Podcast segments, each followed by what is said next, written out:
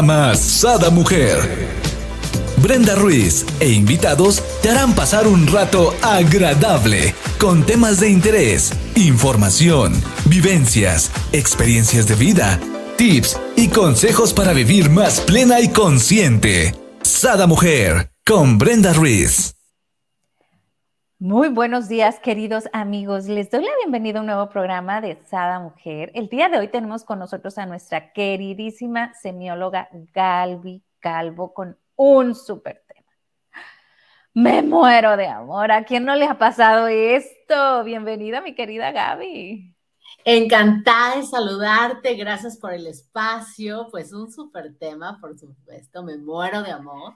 Vamos a hablar de esta historia de amor que termina a veces un poquito mal, ¿no? Se nos sale de las manos. Pero es cierto que el amor mata. Ay, pero ¿cómo, cómo, disfrutamos eso luego, no? Somos como...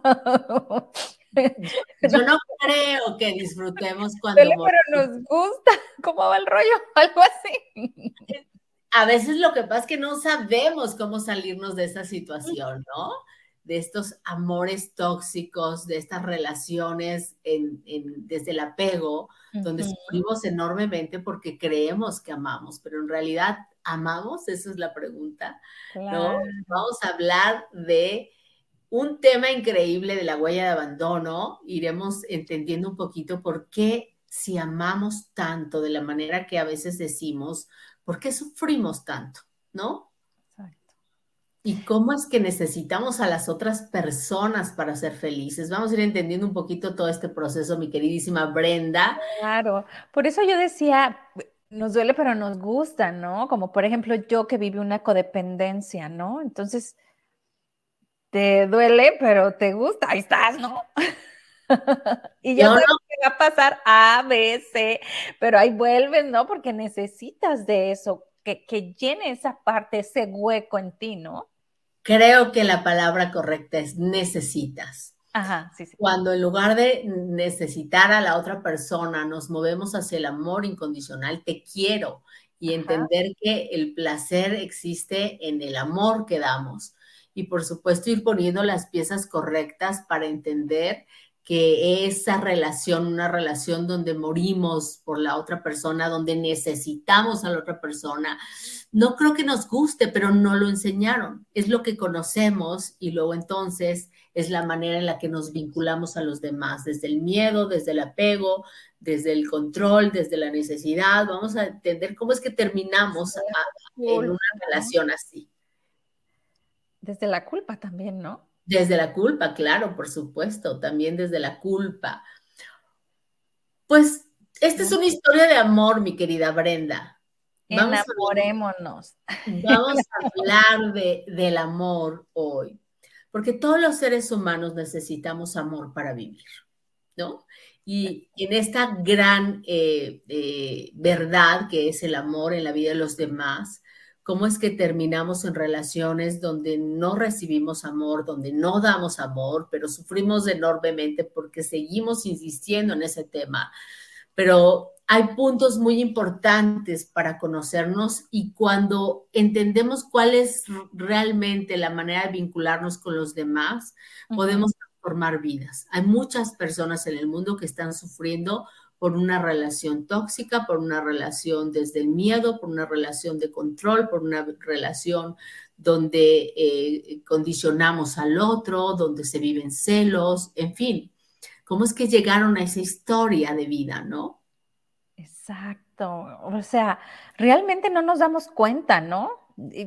Quisiera aquí hacer un paréntesis y decirles que Gaby tiene sus cursos. Ahorita yo estoy tomando el de huella de abandono y en realidad, o sea, te das cuenta y dices tú, ah, eso no era algo como normal, así debía de ser, ¿no? O sea, como que eso es como yo estoy cubriendo, ¿no? Mi huella de abandono. A ver, a ver, explíquenme, ¿no? Entonces vas desmenuzando y te vas dando cuenta y te vas descubriendo realmente el por qué reaccionas así. Como bien dices, muchas cosas a lo mejor vienen aprendidas, ¿no? Este, sutilmente porque no te dicen debes de hacer tal cosa, sino simplemente es como el comportamiento, ¿no? En, en, en tu familia de origen o donde creciste, ¿no? Así es. Vamos a contarles una historia a las personas que nos hacen el favor de escucharnos o las que nos escuchen después en un programa grabado, porque cuando comprendemos, entonces introyectamos y cambiamos. Tenemos toda la posibilidad de vincularnos de una manera distinta con las personas, pero nadie nos enseña cómo.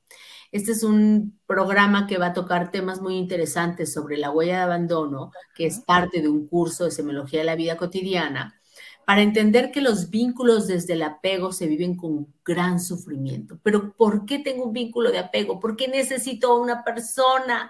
¿Por qué pienso que si mi hijo se casa y se va me voy a morir? ¿Por qué pienso que si mi marido no me acompaña a la vacación me voy a morir? ¿Por qué pienso que cuando se muere un ser este, cercano, importante en mi vida, me voy a morir con esa persona? Hay una pérdida ah, de, de identidad hay una confusión de identidad cuando yo pienso que soy la otra persona y que necesito de la otra persona para ser feliz. Pero es muy fuerte. Las personas que sufren por la huella de abandono sufren el dolor más indecible que un ser humano pueda sentir sobre la tierra. Yo escucho con muchísima frecuencia en consulta a personas que viven relaciones muy disfuncionales, ¿no? Me controla, este, me cela, me, este, me revisa el celular, me, o sea, pero ¿por qué no te vas de una relación donde no hay amor? Y la pregunta es, ¿me muero? Si nada más la por idea de divorciarme o la por idea de dejarlo, me genera una angustia terrible, me genera un, un desamparo terrible solo de pensar que tengo que estar sin esta persona. Pero no solamente son relaciones de pareja que se da muchísimo, sino también madre e hijo, este, o padre e hijo, ¿no? Esta, este, este vínculo de la relación con las mamás que dicen, necesito que me necesites para que nunca te vayas, ¿no? Y esta relación a veces con, este, con el trabajo, ¿no? Porque no solamente tenemos vínculos disfuncionales con las personas, sino también con los trabajos, con las cosas, con la comida, con el alcohol.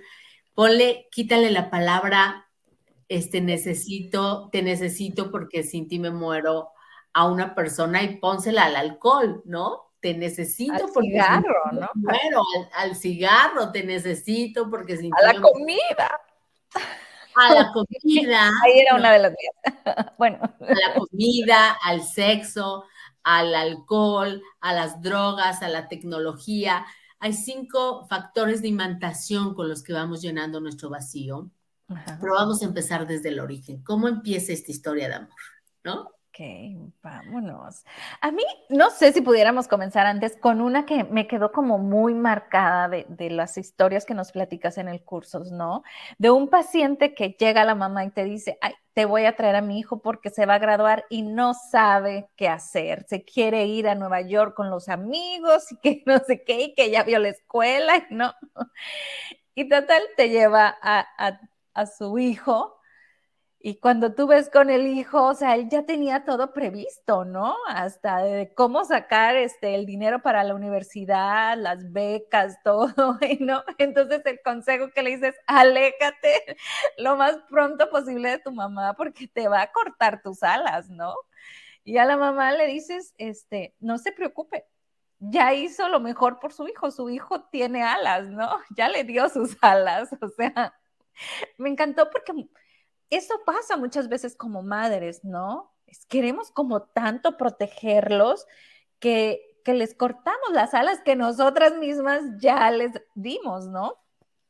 Qué, buen, qué buena memoria tienes, porque efectivamente, de repente un jovencito que te dice, me quiero ir a estudiar a tal lado, quiero hacer esto, lo voy a resolver de otra manera, y la preocupación de la mamá de mi hijo está mal.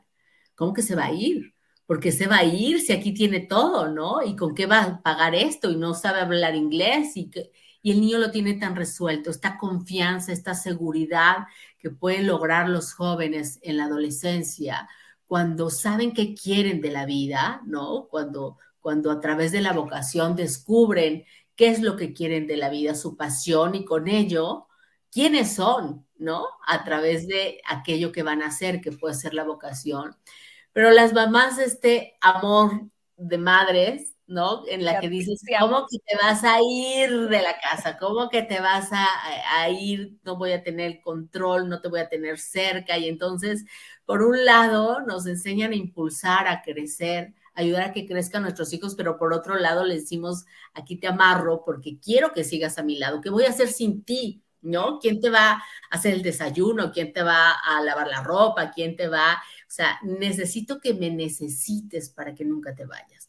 Es este apego de sin ti me muero, ¿no? Este, que, que a veces no entendemos de dónde surge, por qué se dan esos vínculos tan difíciles de sanar y que además son la causa del mayor sufrimiento de un ser humano. Si no logramos trascender esta huella de abandono, nunca lograremos tener vínculos saludables y siempre viviremos enamorados. Este enamoramiento que es el apego, que es la apropiación de la otra persona, que se vive con mucho dolor, porque somos muy vulnerables al querer controlar algo que no podemos, que es a otro ser humano. Claro. Entonces, ir entendiendo que nuestra chamba como mamás, como parejas, como, ¿no? Es vivir el vínculo de relación con el máximo desapego, con la máxima libertad. ¿Y esto cómo se logra? Pues primero necesitamos entender por qué se dio, cuál fue el origen, cómo es que empecé a necesitar a las personas en lugar de querer a las personas. ¿Te acuerdas un poquito cuál fue el origen, mi querida Brenda? ¿Cómo, cómo se da este cambio en el autoconcepto de una persona de la, de la plenitud a la carencia? ¿Te acuerdas? Es cuando hablábamos de los siete elementos, ¿no? De un amor sano, ¿o no? Los siete valores del amor valores. Sí, por supuesto, los seres humanos necesitamos siete valores para poder crecer en un ambiente lo más eh, seguro posible y lograr esta confianza ontológica, esta seguridad en nosotros mismos. Necesitamos el amor, por eso digo, es una historia de amor. Eso no está bien. Ya ves, eso no está bien. bien dice. No entrado, no ha entrado al curso.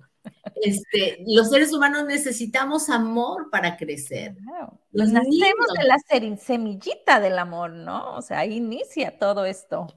Pues e, eso es parte del cambio del autoconcepto que tenemos. Fíjate cómo empieza este, a entender un ser humano que todo el mundo tenemos huella de abandono. ¿Por qué tenemos huella de abandono? Porque antes de nacer incluso estábamos en un estado de placer, de plenitud creciente. A medida que se fueron desarrollando nuestros cinco sentidos, cada vez estábamos más y mejor. No hay un momento en el autoconcepto de tanto placer como aquel en el que solo ser y estar era lo único que conocías. Y que te sabías uno con el universo que habitabas, que era tu madre, el vientre de tu madre. Y ese estado de placer está en nuestra memoria nula es el primer eh, autoconcepto que tenemos los seres humanos en este sentido de placer, en este estado de plenitud creciente. Y el solo hecho de nacer, de ser arrancado de ese estado de placer, se genera una segunda percepción que también está en nuestra memoria nula, no lo recordamos, que es la idea de separación. Y esta idea de separación genera con el nacimiento del niño un sentido natural, lógico, de apego, la conducta de apego. El niño necesita, ¿no? Apegarse a la madre, primero por instinto, por supervivencia, y segundo porque requiere de muchos cuidados para llegar hasta la vida adulta y ser independiente o autosuficiente. En este vínculo de relación donde la conducta de apego es adecuada, es lógica, es, es, es, benéfica para el niño, si la madre no ha logrado a lo largo de su propia historia evolutiva lograr su propia autonomía e independencia, la mamá no va a tener una conducta de apego, sino apego al hijo. Y entonces lo va a educar con apego y con condicionamientos y con miedos y con muchas otras cosas. Pero voy a contarte la historia de amor de este niño. ¿No? O de esta pequeña niña.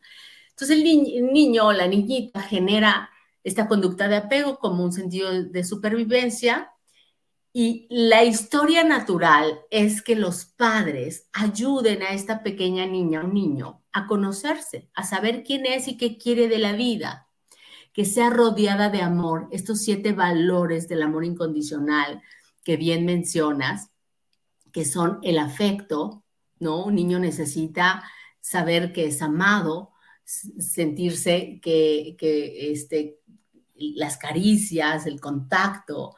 Un niño necesita la compañía, ¿no? La cercanía, las miradas. Y entonces cuando un niño recibe el afecto, ¿no? Se va generando cierta confianza, siente arraigo, siente pertenencia. El niño necesita apoyo, ¿no? Sobre todo eso, porque un niño necesita alimento, cuidados, bañarlo, cambiarle, llevarlo a que lo vacunen, muchísimos cuidados. Un niño necesita apoyo. El apoyo es amor acciones.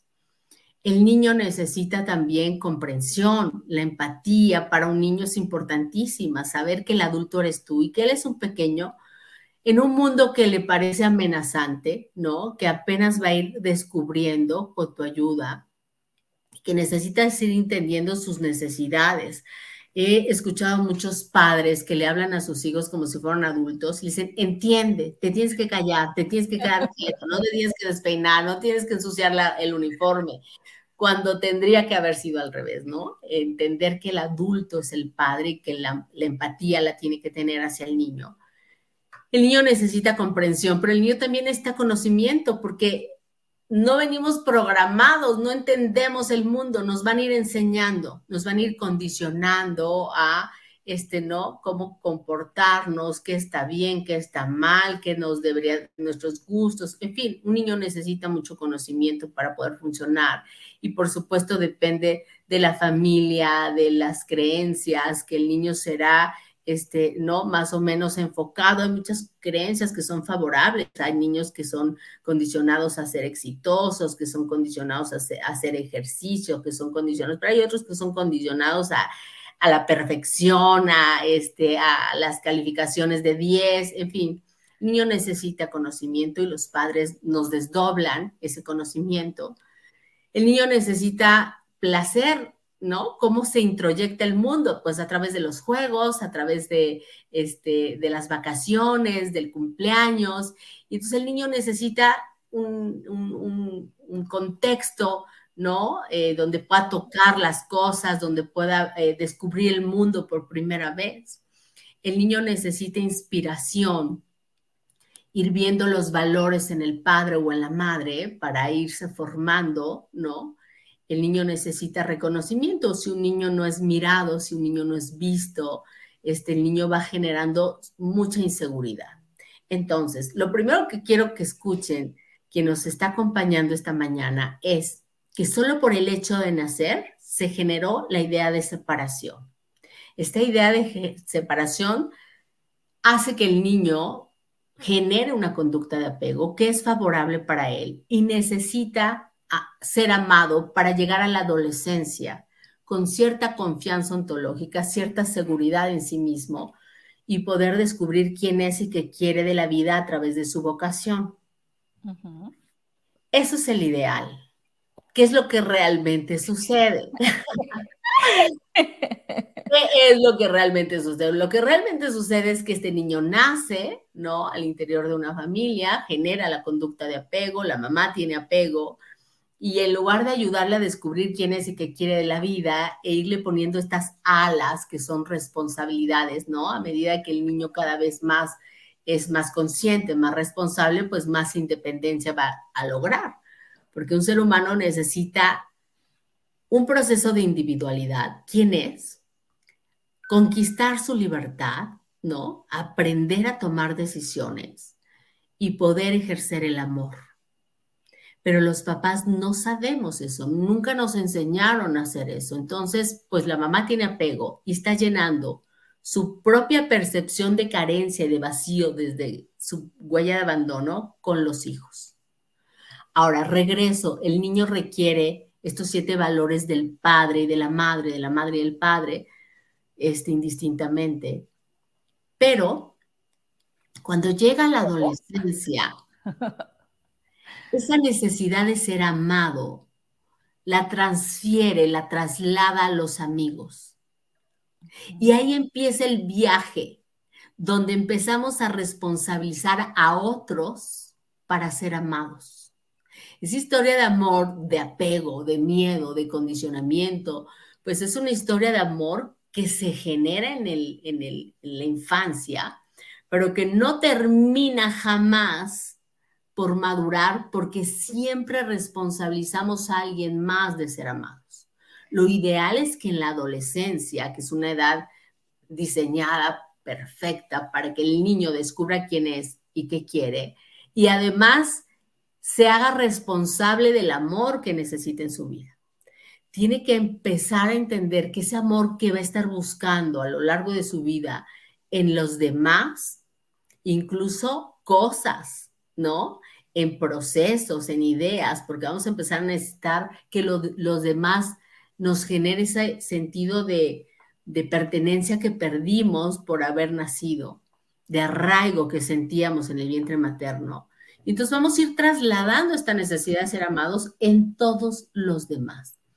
De los amigos al primer amor, del primer amor al segundo, al tercero, al cuarto, al quinto, al matrimonio, del matrimonio a los hijos, de los hijos a los nietos, pero es un viaje que nunca se termina porque imagínate que yo le doy a alguien el poder de que me ame, de que me haga feliz, para llenar esa angustia existencial que me provoca y ese desamparo que me provoca la sensación de separación que tuve, que son las dos emociones de mayor dolor y sufrimiento que un ser humano pueda tener sobre la tierra. Yo no quiero sentirme ni angustiada, tengo miedo de vivir, ni, esta desesperanza de no saber quién soy, qué quiero de la vida.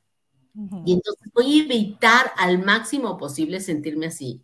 Y voy a responsabilizar a los demás que me amen, porque cuando siento el reconocimiento y el apoyo y la comprensión, se mitiga en tanto esta sensación de angustia existencial y de desamparo.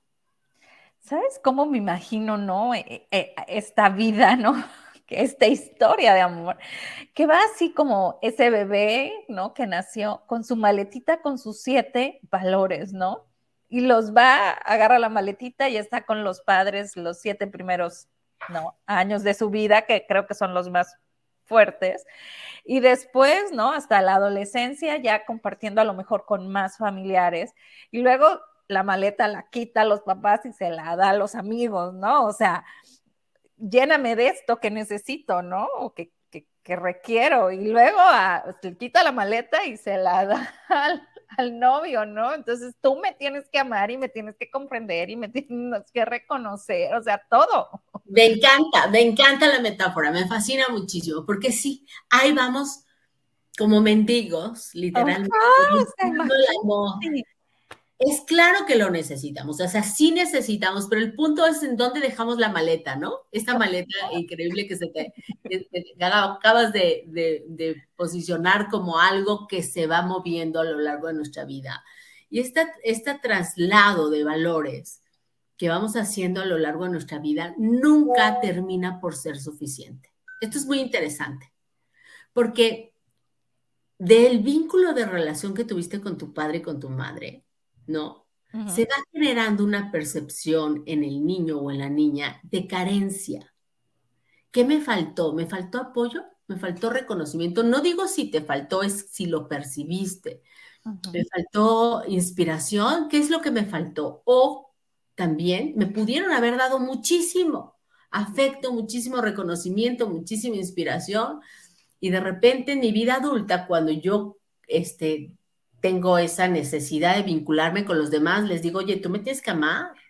¿Por qué? Porque todo el mundo me ha amado, porque todo el mundo me ha dado. No se genera esta tolerancia a la frustración que requiere un niño para ir entendiendo que ese sentido de inmediatez del vientre materno, donde todo lo recibías, todas las necesidades biológicas eran satisfechas de inmediato, en la vida cotidiana llevan su tiempo, ¿no? O sea, ir al cine no es ahorita quiero ir al cine, no, porque es viernes y son las 12 de la noche y te tienes que dormir. ¿no? Iremos el sábado o el domingo o hasta el siguiente fin de semana o hasta tu cumpleaños. O sea, ir entendiendo el niño estos procesos de, este, de germinación de las cosas.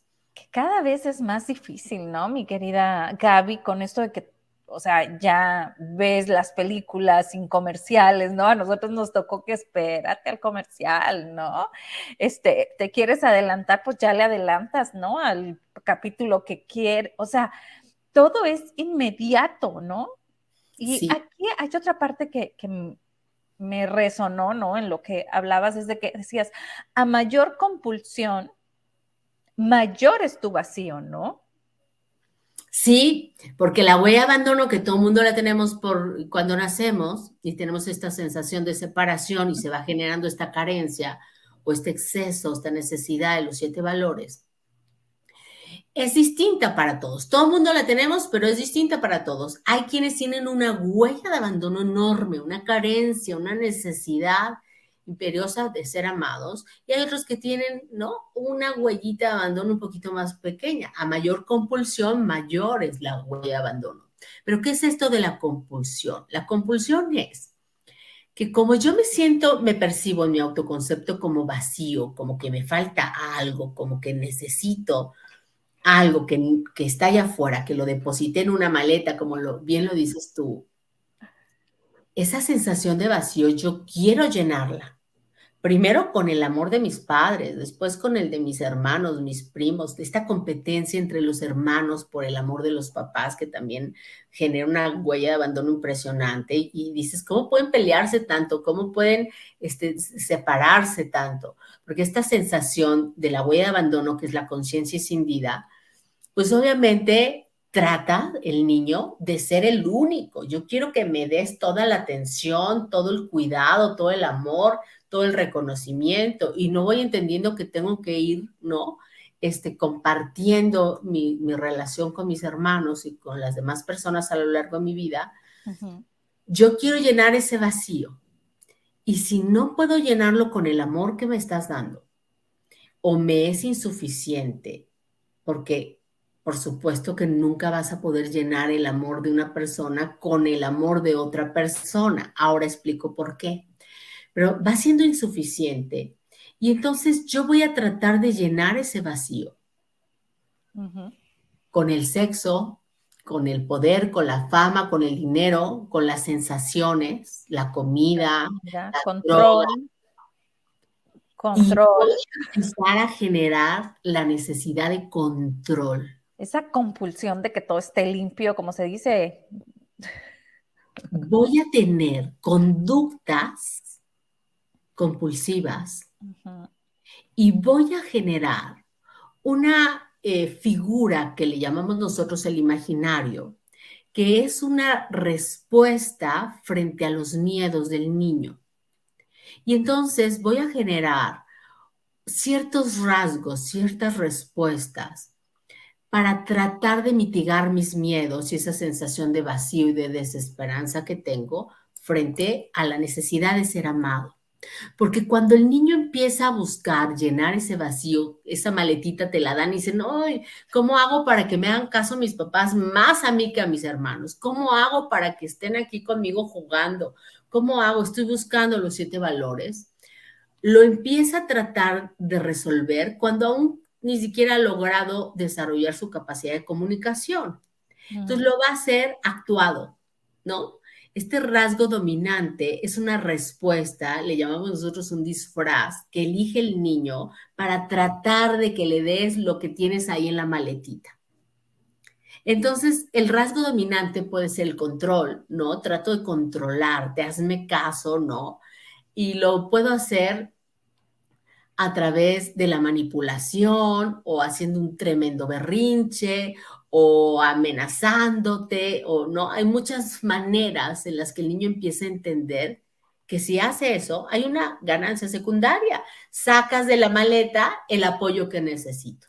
Sacas de la maletita el reconocimiento que necesito. Entonces el niño dice, ok, eso es lo que voy a hacer para que nunca me falte el amor, el reconocimiento que requiero. Y voy en la vida utilizando ese disfraz, porque ya somos adultos y podría yo decirle a mi pareja, oye, me encantaría que me dieras un abrazo porque tuve un muy mal día. Qué diferente sería en lugar de azotar la puerta, no de pasar enfrente donde está viendo el fútbol, de decirle que me duele la cabeza, este, ¿no? O armarle un tremendo, este, drama porque llegó y no me ha abrazado, ¿no? Y entonces actuamos nuestras emociones cuando no somos capaces de decir, oye, me gustaría que me abrazaras o me gustaría que me comprendieras o me gustaría que me apoyaras en esto. Pido las siete fuentes en lugar de actuarlas para que trates tú de dármelas, pero imagínate la confusión que se hace es tremenda. Aquí me encantó un ejercicio que nos hiciste hacer, ¿no? Es que revisáramos desde el primer novio hasta el actual y viéramos cuál de las situaciones se repetía, ¿no? Sí, porque cuando eres muy pequeño y tratamos de indagar cuál es el perfil de tu huella de abandono y empezamos a darnos cuenta que este perfil se forma con las carencias y los excesos de los siete valores, tal vez como niño no recuerdes mucho, pero un, momento en el que se hace este traslado al primer amor, ese primer amor cubre perfectamente tus carencias y tus excesos. Te cuenta cómo se fueron generando tus heridas, ¿no? Cómo se fue fracturando tu conciencia o tu percepción de escindido, de vacío, y de repente aparece alguien que encaja perfectamente con tu perfil de tu huella de abandono. ¿Por qué? Porque a lo mejor yo tengo carencia de reconocimiento y viene alguien y me dice, ay, eres hermosa, me encantas, eres la mejor, y digo, mmm, contratado, firma aquí, ¿no? Aquí está la maleta, tú me vas a reconocer. Ahí va todo lo que necesito. Ahí está todo lo que necesito para ser feliz.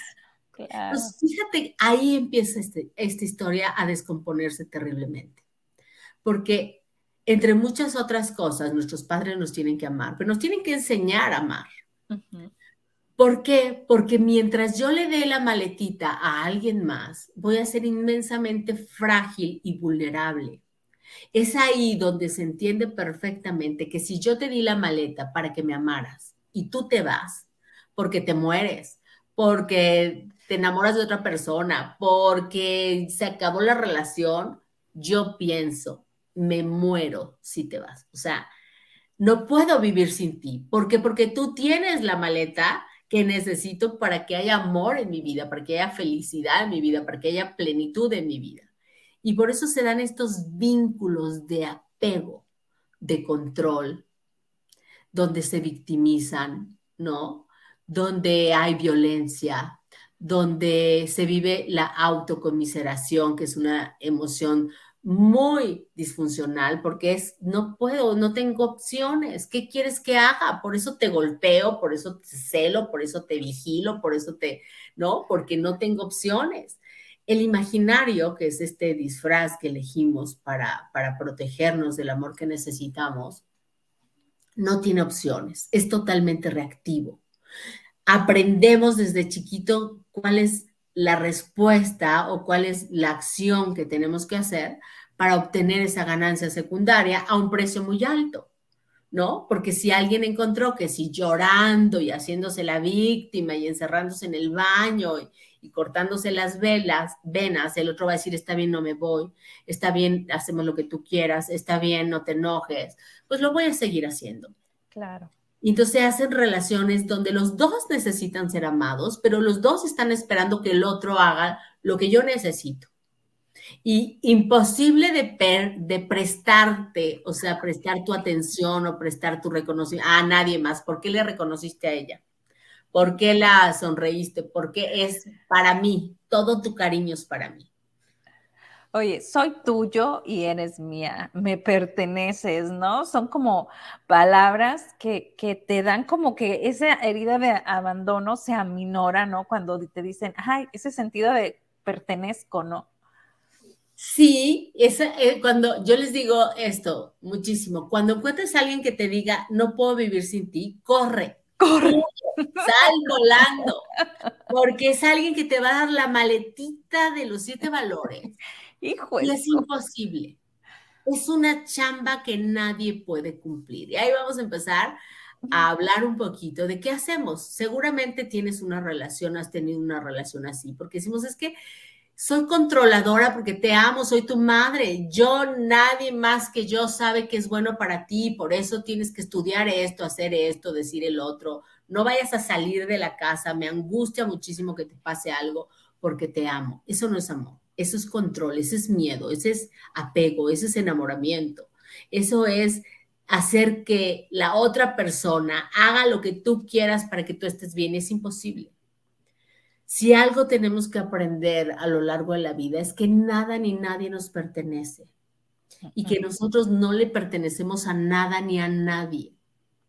Entonces, esta idea de que los otros nos tienen que hacer felices, de que los otros nos tienen que amar, sí, pero te voy a explicar cómo. Porque el otro día escuchaba a alguien que decía, oye, si estoy en una relación muy disfuncional y esta persona ni me quiere, ni me apoya, ni me reconoce, ni qué diablos haces ahí, estoy de acuerdo pero no es buscando a otra que sí lo haga. Sí, pero ahí voy, despacio y nos amanecemos. No, no es cierto. Ah. despacio nos vamos dando a entender, porque seguramente has tenido una relación así, seguramente tienes una relación así, no solamente a veces con, una persona, sino también con el trabajo, con el dinero, con la comida o no, este, todas estas adicciones compulsiones que tenemos porque le estamos dando a alguien el valor, el poder de que llene este vacío. Entonces, ¿qué es lo que necesitamos hacer nosotros? Primero, reconocer que cuando yo le doy la responsabilidad de que alguien me ame, si te doy la maletita de los siete valores del amor incondicional y tú me amas, vamos a suponer que sí me amas, dices, aquí está Gaby, ¿qué se te ofrece? Pues necesito apoyo. Ahí vamos con el apoyo. ¿Dinero qué quieres? ¿Cuánto más? Oye, pues necesito eh, afecto. A ver, te amo, te adoro, te quiero, te no, te, todo esto. Pues ahora como que con ganas de apapacho o ganas de que, me comprendas porque estoy de malas y estoy insoportable o que te comprendo. Cada vez que tú haces eso, y yo, ¿cómo lo percibo? Desde el ego me parece fantástico. ¿Por qué? Porque tengo el control aparentemente sobre ti, pero me sigo sintiendo vacía, me sigo sintiendo escindida, me sigo sintiendo dividida. ¿Por qué? ¿Qué funcionó mal? Se supone que el amor me va a dar esa sensación de arraigo, de pertenencia. ¿Por qué nunca es suficiente? Porque el amor se vive cuando se da, es un verbo y se tiene que ejecutar. Cuando tú tienes la maleta de los siete valores y tú me amas a mí, la que está viviendo el amor eres tú. La huella de abandono que se está trascendiendo es la tuya, porque estás de la carencia, alguien me tiene que amar, a la abundancia, yo puedo amarte a ti. El oh. amor parece ¿no? La cosa más este, eh, generalizada del mundo, pero es la cosa más individual que te puedas imaginar si tú no la comprendes desde el origen, en dónde tiene que estar el amor para que surja. ¿En dónde tiene que estar el amor para que surja? Bueno, pues en mí. Si yo te doy la maleta para que me ames, ¿en qué posición me dejas? ¿De carencia? Pero si yo tengo la maleta y tengo la capacidad de amarme y amarte, ya no te necesito.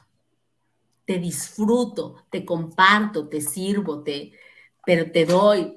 Pero si tú no estás porque hoy no tienes tiempo, porque hoy no fue un buen día, y hoy no me reconociste, y hoy no me agradeciste y no sé qué, yo no me pongo en la posición vulnerable del que no tiene reconocimiento. Yo digo, hoy yo te comprendo a ti, que hoy no te diste cuenta que me cambié el color de pelo o que me pinté las uñas, pero yo a mí me lo reconozco y me siento linda, me siento agradable, me siento, yo me estoy dando reconocimiento. Claro, a mí me gusta mucho eso con, con mi estilo de vestir, ¿no? Entonces es así como en Día de la Mujer me puse un vestido rosa fucsia con mis zapatos verdes, perico. Entonces era así como, jamás me pusiera eso, Brenda. Y yo, ay, no, a mí me encantaba. Es que están preciosos ambas cosas. O ves los zapatos o ves el cuerpo. Y yo, pues, que me vean toda. me gusta. No, o sea. Esa es confianza ontológica, esa. Otra persona podrá compartirte su percepción y dices, pues gracias, ¿no? Muchas gracias, así me ves tú, perfecto. No te vistas de rosa con zapatos verdes, pero a mí me encanta cómo me veo.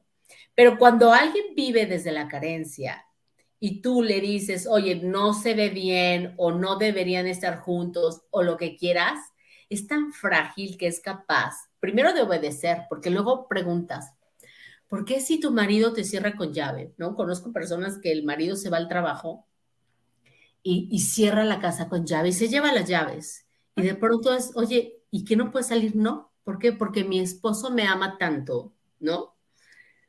que no quiere que me pase nada y hasta que él regresa puedo entrar o salir con él. Imagínate, ¿no? O sea, estoy hablándote de un caso exagerado que conocí, pero los hay desde, este, no, le di la clave del celular porque está muy preocupado o este tiene, eh, no sé, en cuanto me suba al coche le mando mi ubicación porque se queda tan angustiado que me pase algo. Y al final de cuentas es alguien tratando de controlar. Está bien tener medidas de seguridad y hablaremos de todo eso, por supuesto, pero cuando detrás de esa necesidad de control está el miedo a perderte, ¿por qué? Porque me muero sin ti, te llevas la maleta, ¿qué voy a hacer? No, claro. no, por supuesto que no. Pero cuando yo me amo a ti, me amo a mí, puedo amarte Ahí es donde realmente entiendes que el amor se puede vivir. ¿Por qué? Porque yo soy fuente. No solamente estoy en la carencia y estoy pidiendo, soy fuente. Me puedo amar a mí y te puedo hablar a ti. ¿Sabes la independencia que me da eso? La individualidad que me da eso. Porque digo, puedo ir al cine contigo, me encantaría. Pero si no, voy conmigo y me encantaría. Cuando una persona es capaz de decir, soy tan plena contigo, pero soy tan plena sin ti, es una persona que ya está trabajando en el desapego y que ya se movió al amor incondicional. Porque te decía que el amor es una de las cosas más individuales que te puedas imaginar, pero que una vez que se vuelve eh, el amor que, que nace de ti, del que lo da, se, se vuelve generalizado. Puedes amar todo y a todos todo el tiempo porque puedes saber que en tu autoconcepto eres una persona que salió de la carencia a la abundancia del amor y nunca vas a depender de nadie para ser feliz. Y esos son los vínculos del amor que necesitamos. Entonces, oye, pues me voy a otro país porque allá tengo un trabajo que me ofrecen y este, voy a ser muy exitoso y es la oportunidad de mi vida. Pues yo no me quiero ir de mi, de mi país, de mi trabajo. Y entonces puedo decidir y saber que te amo con todo el amor del mundo, pero que no tenemos proyecto de vida en común y que cada uno puede seguir sus caminos de manera independiente. Pero hay personas que dicen, ¿cómo crees que lo voy a dejar solo? Prefiero renunciar a mi trabajo, a mi paz, a mi felicidad, con tal de seguir a alguien porque lo amo. Eso no es amor, es miedo. Claro. Y entonces, qué distinto es entender que sin ti me muero es un condicionamiento que aprendimos porque perdimos la distancia crítica y hay una confusión de identidad. Sí me voy a sentir triste, voy a elaborar un duelo, ¿por qué? Porque tenemos una relación increíble y entiendo que yo amándote como te amo, lo que voy a hacer es impulsarte, vete, toma el trabajo, logra el éxito. Y, a lo mejor podemos acordar muchas cosas, probamos tres meses y si funciona de que viajemos ambos para seguir con la relación a distancia, lo hacemos o no, me va a ser totalmente imposible o lo intentamos y no funcionó, pero de todas maneras, ¿no? Entiendo, fíjate qué bonito, que tú siendo independiente y yo siendo independiente y ambos siendo plenos, compartamos esa plenitud en lugar de llenar vacíos. Porque este ejercicio que me comentabas, que ya no lo terminamos de platicar, es que en la infancia nos cuesta un poco de trabajo, aunque es, muy útil que puedas con la asesoría de, de, algún psicólogo, de algún semiólogo, ir estudiando, ¿no? ¿Cuáles son tus carencias? Porque esas carencias o excesos van a ser tu moneda de cambio. En tu vida adulta vas a ir ahí como mendigo diciendo, oye, reconóceme, apóyame. ¿Por qué? Porque siento que me hizo falta y lo necesito tanto que soy capaz de renunciar a mí misma, a mi felicidad, con tal de que me des esas migajitas de reconocimiento o de afecto o lo que sea. Pero en la relación del primer amor, ahí puedes ver, ¿no? Con mucha claridad cuáles son tus carencias, qué te estaba dando esta persona. Fíjate, me cuenta una vez una chica, me dice, oye, fíjate que cuando estábamos revisando su huella de abandono, Dice, fíjate que todas mis relaciones siempre fueron con personas mayores. 15 o 20 años más que yo eran mis novios. De, ¿Tu papá era mayor que tu mamá? No. Eran casi de la misma edad. Ok, vamos a encontrar el patrón, ¿no? ¿Qué nos está diciendo esto? ¿Cuál es tu carencia? Pues no, no lo sé. Bueno, que te daba el novio, que no te daban, ¿no? En casa.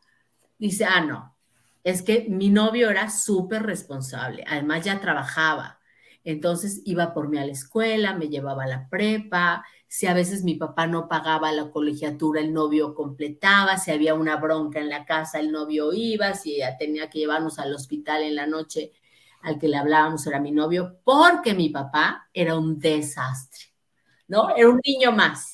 Mi papá nunca alcanzaba el dinero, nunca tenía un trabajo formal, siempre chocaba el coche, no, o sea, era un adolescente mi padre. Entonces, ¿qué me daba el primer novio? Pues todo lo que no tenía en casa. Y entonces fue repitiendo estos patrones de, novios que le daban esto, el apoyo, que requería apoyo, ¿no? Alguien que, que me hiciera este fuerte cuando yo necesitaba porque no lo podía recibir en casa.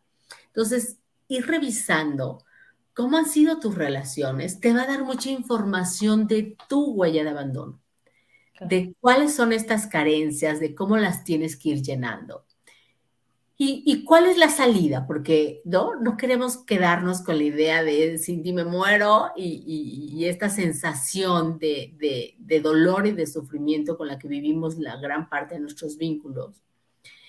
Y la salida es hermosa, es bellísima, es un trabajo de amor increíble, y que te da una libertad y una autonomía extraordinaria.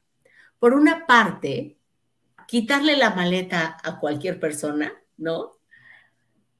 Hacer que este amor incondicional, ¿no? Esta fuente de amor sea, este, surja de nosotros mismos, saber que nosotros podemos apoyarnos, reconocernos, este, ¿no? Eh, inspirarnos.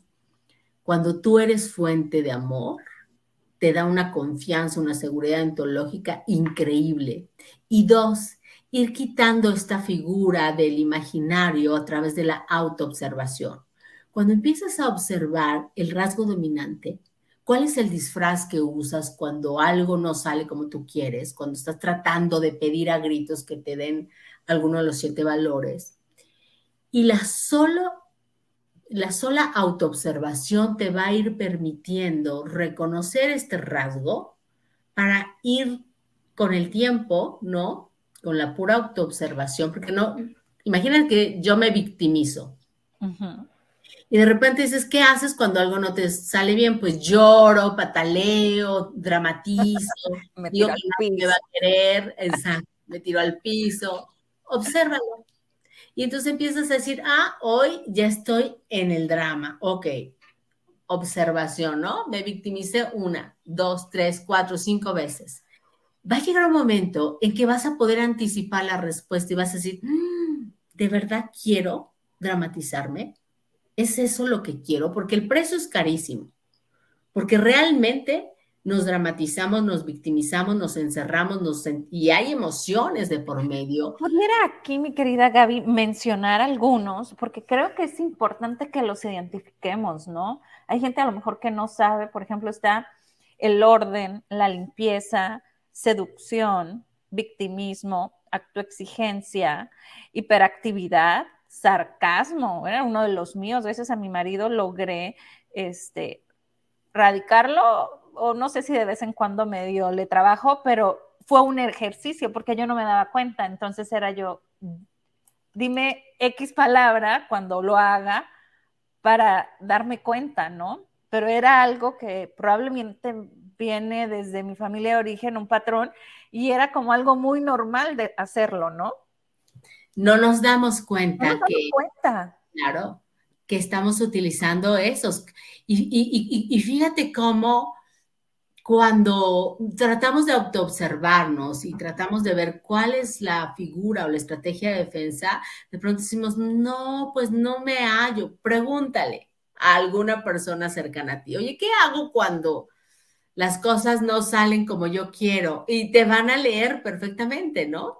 Claro, ten toda la distancia crítica para escuchar su percepción y, tomar lo que te sea útil, porque por supuesto que reconocer cuál es tu perfil de la huella de abandono te va a ayudar a trascender en ti esa huella de abandono.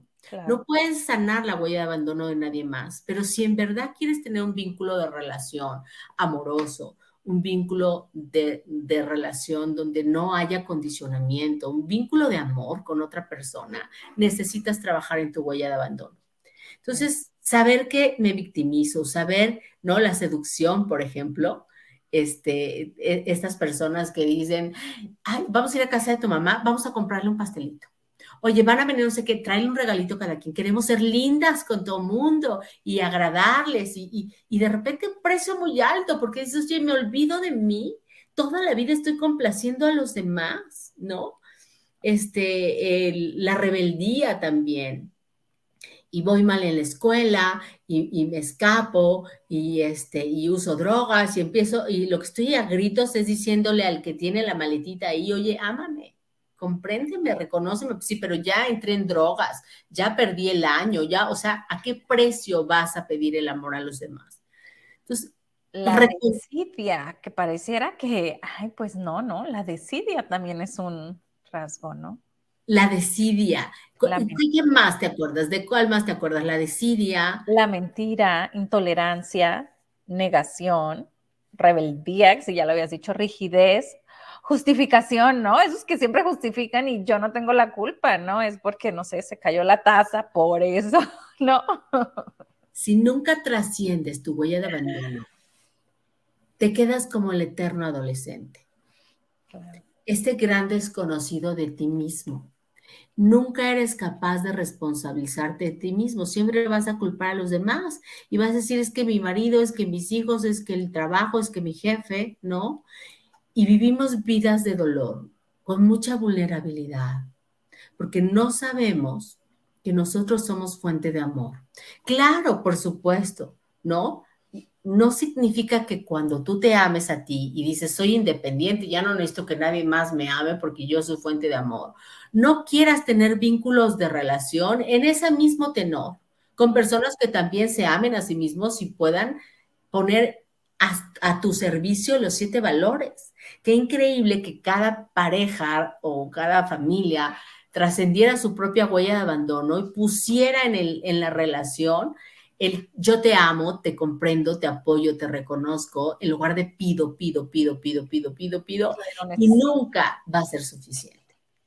Entonces, pues es una invitación, una pequeña probadita a muchas personas que viven relaciones muy disfuncionales a que puedan hacer un viaje a su, a su infancia, a su adolescencia, para reconocer cuál es la moneda de cambio.